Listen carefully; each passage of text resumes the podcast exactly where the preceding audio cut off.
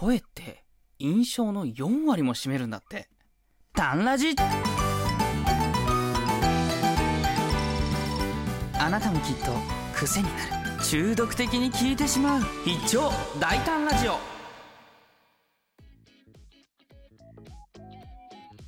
大輝です。ということでね、まあ、今回は声にまつわるお話をしようかなと思うんですけど、このね、音声配信、収録もライブもそうですけど、私ね、大輝がお届けさせていただいてるのは、まあ、メインではね、やっぱ声で皆さんに表現をこう伝えたりして、一緒に遊んだりね、収録で何か物事を伝えたりするわけですけど、改めてね、声ってなんだろうってこう思ったんですよ。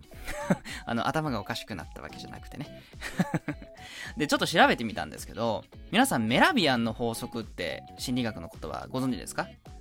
心理学者のアルバート・メラビアンさんという方が実験から得た解釈なんですけど、これによれば、人というのはメッセージを何か発する人の印象を見た目が55%、声が38%、言葉が7%の割合で判断してるみたいなんですよ。っていうことはですよ。驚くべきことに、声が印象の4割近く占めちゃってるんですよ。これってとんでもない割合だと思ってて、どんな言葉を使ってても、いい声だったらいい印象になるかもしれないと。ちょっと極端なこと言うとね。でもちろんやっぱ見た目はね、まあ我々視覚を使ってね、あの目で見て生きてる生き物ですから。まあこちらもね、多分に55%っていうね、半数以上の印象を、まあ、操作してるというかね。うん。占めてるんですけど、でも声もなんと4割近くっていうことで、じゃあやっぱり音声配信していく上でね、あの、見た目っていうところは、まあ、アイコンの画像だったりもするかもしれないけど、音声配信上では見た目の部分もいわゆる声になるんじゃないかと。だ4割以上、配信者としては、皆さんにね、声で判断してもらってるんじゃないかなと思ったので、今日ちょっと、収録になりますけど、声の表現力を鍛えるというね、記事を一緒に読んでいければなと思って、収録撮っております。ね、私がお届けしております、必聴大胆ラジオ略して、単ラジね。冒頭でもジングルが流れましたけど、やっぱ今後ライブしていく上でも、収録でお届けしていく上でも、何かメッセージを伝えたいときに、表現力があるかないかってね、大事だと思うんですよ。なんでちょっとね、まあ、記事というかね、情報を読んでいきながら皆さんと一緒にね、声の表現力って何だろうみたいな。鍛えるにはどうしたらいいんだろうっていうのをお話ししていければなと思います。ちょっと今私が読ませていただいてるのが、感情を表す5つの絵みたいなね、えー、そういう記事なんですけど、最近あの、はーっていうゲームとかっていうの、最近じゃないか、ちょっと前ね、流行ったりしてたの知ってますか？はっていうシンプルな日本語ですけど、これを状況に合わせて別のはっていうことで言って、聞いてる周りがどの状況のはなのか当てるみたいなね。これもやっぱ一つ声の表現力で、声優さんとか、俳優さんとかが結構挑戦してる、まあ、テレビとかね、動画とかを見たりするんですけど、まあそれにまつわるような感じですね。まあそもそも表現力って何ってことですけど、表現力っていうのはまあ辞書で言うと、まあ感情とか思考とか、伝達、伝えることができる、伝達可能な形式に表す能力と。特によりこう効果的だったり印象的なものを、としてそれを伝える能力のことを表現力というらしいです。うん。まあ、感じてること考えてることを他の人に分かりやすく伝える力ですね。だから声の表現力っていうと、感情とか思考とかね、自分の持ってるものを声に乗せて他の人に伝える能力っていうことだと思うんですよ。じゃあね、さっき声は4割近くの見た目、まあ見た目というかね、印象をね、占めてるって話でしたけど、いい声って、なんか5種類ぐらいあるんですって。だからまず声の感情の変化をちょっと知るために表現力トレーニングっていうのがありましたんで、ちょっとそれやろうと思います。一つ目、トレーニング1、5つの絵ですね。誰かが話してる時に、相手の話に反応してまず、え？ってこう声が出ちゃうとかさ。感情によっていろんな絵があると思うんですよ。それを一言、え、一言でちょっと表現するっていう、まあそういうトレーニングですね。例えばですね、一つ目。相手の話してる内容が理解できない時の絵ですね。確認の絵ですね。私だったら、みたいな感じですね。うん。なんて言ってんの？次、二つ目。楽しみにしてた約束をドタキャンされちゃった時の、まあ、残念っていう、落胆の時の絵ですね。私だったら、え？ー、そうですかね？ちょっとこう、残念があって。で、3つ目。突然の出来事にびっくりしてしまった時に思わず出た驚きの絵ですね。私だったらこうですね。え？とかですね。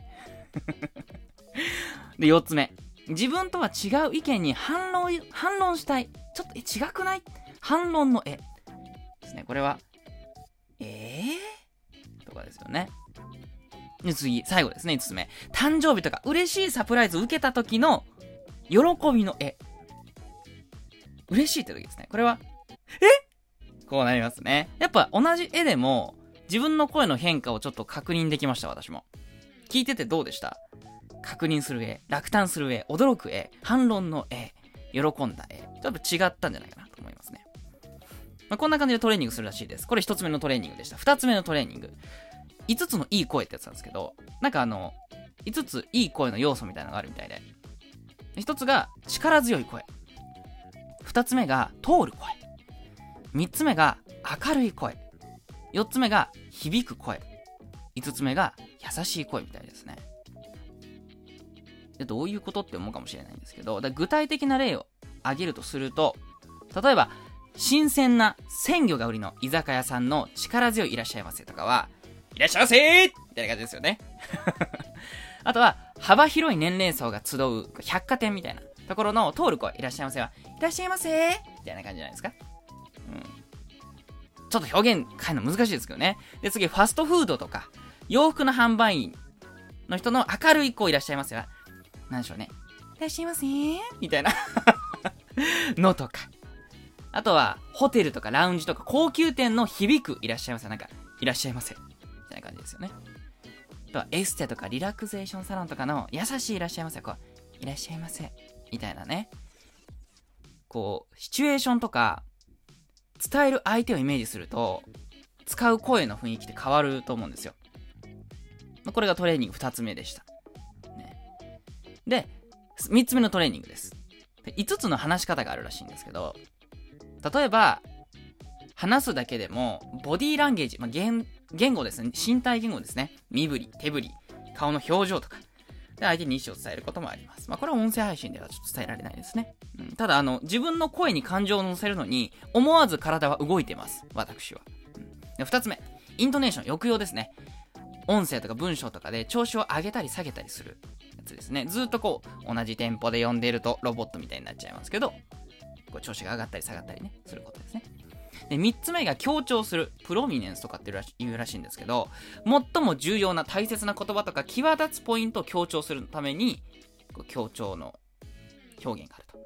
4つ目、緩急ですね。チェンジオブペースとかってね。ですね。一本調子にならないように話すスピードとかペースを変える。で、最後にポーズ、間ですね。間を恐れずにテンポとリズムの効果で間を楽しむというのがあるらしいんですけど、あのー、このトレーニングとして、まんじゅう怖いっていう落語があるみたいなんで、ちょっとね、この収録の最後にまんじゅう怖いをちょっとね、自分なりの表現を意識しながら話して終わろうかなと思います。で、いきますね。まんじゅう怖い。長屋の若い衆が集まって自分が怖いものの話を始めた。それぞれに、ムカデが怖いとか、ヤモリが怖いとか告白するが、立つだけは怖いものがないと突っぱねる。蛇はどうだ？ネズミはどうだ？と聞くが、みんな好きだという。それでもなんかあるだろうと問い詰めると、実は、まんじゅうが怖い。と告白した。ああ、まんじゅうの話をしたら気分が悪くなった。と寝込んでしまった。普段から生意気なやつだから懲らしめてやろうと、みんなで金を出し合って、まんじゅうをたくさん買ってきて枕元に置いた。蕎麦が届いたから食わねえかと起こしてから部屋の中の様子を伺っていると、怖いよ怖いよという声が聞こえる。みんなほくそ縁で次々に穴から中を覗くと、蕎麦まんじゅうだ怖いよかつらまんじゅうも怖いよなどと言いながらパクパクとまんじゅうを食べている。おめえ、本当は何が怖いんだい？今は濃いお茶が怖い。っていう感じでね。どうでした？表現できてたかな まあ、まんじゅう怖いって話ですね。まあ、要は、怖いんじゃなくてね、怖いって言えばみんな買ってきてくれるからっていう、まあそういう落語でしたけど、一つね、表現力、声の表現力を使ってのトレーニングとして1分間落語っていうのがあったので、やってみました。やっぱ何も意識しないよりかは表現力豊かになったんじゃないかなと思います。今後のね、収録でも、ライブでも、皆さんに何か物事を伝えるときに自分の感情を乗せるためにもね、抑揚とか、リズムとか、強調するところ、まあ、緩急をつけるところね、もろもろ意識しながらやっていければなと思った次第でございます。今日のお話はここまで。最後まで聞いてくれてありがとうございます。大輝がお届けしております、必聴大胆ラジオ、タンラジでは、皆様をね、スポンサーとしてね、迎え入れたいなと考えております。スポンサーっていうのは、あの、提供希望券というのがね、今ございますので、皆さんにね、ギフト一覧からお送りいただけますと、冒頭にね、誰々さんの提供でお届けいたしますという風にお話ししてから収録をスタートすることができますので、感謝を込めてね、冒頭にお名前呼びをさせていただきますんで、ぜひぜひね、タンラジにお便りだったり、提供希望金いただけますと非常に嬉しいのでよろしくお願いいたします。それではまた次の収録にてお会いいたしましょう。タンラジ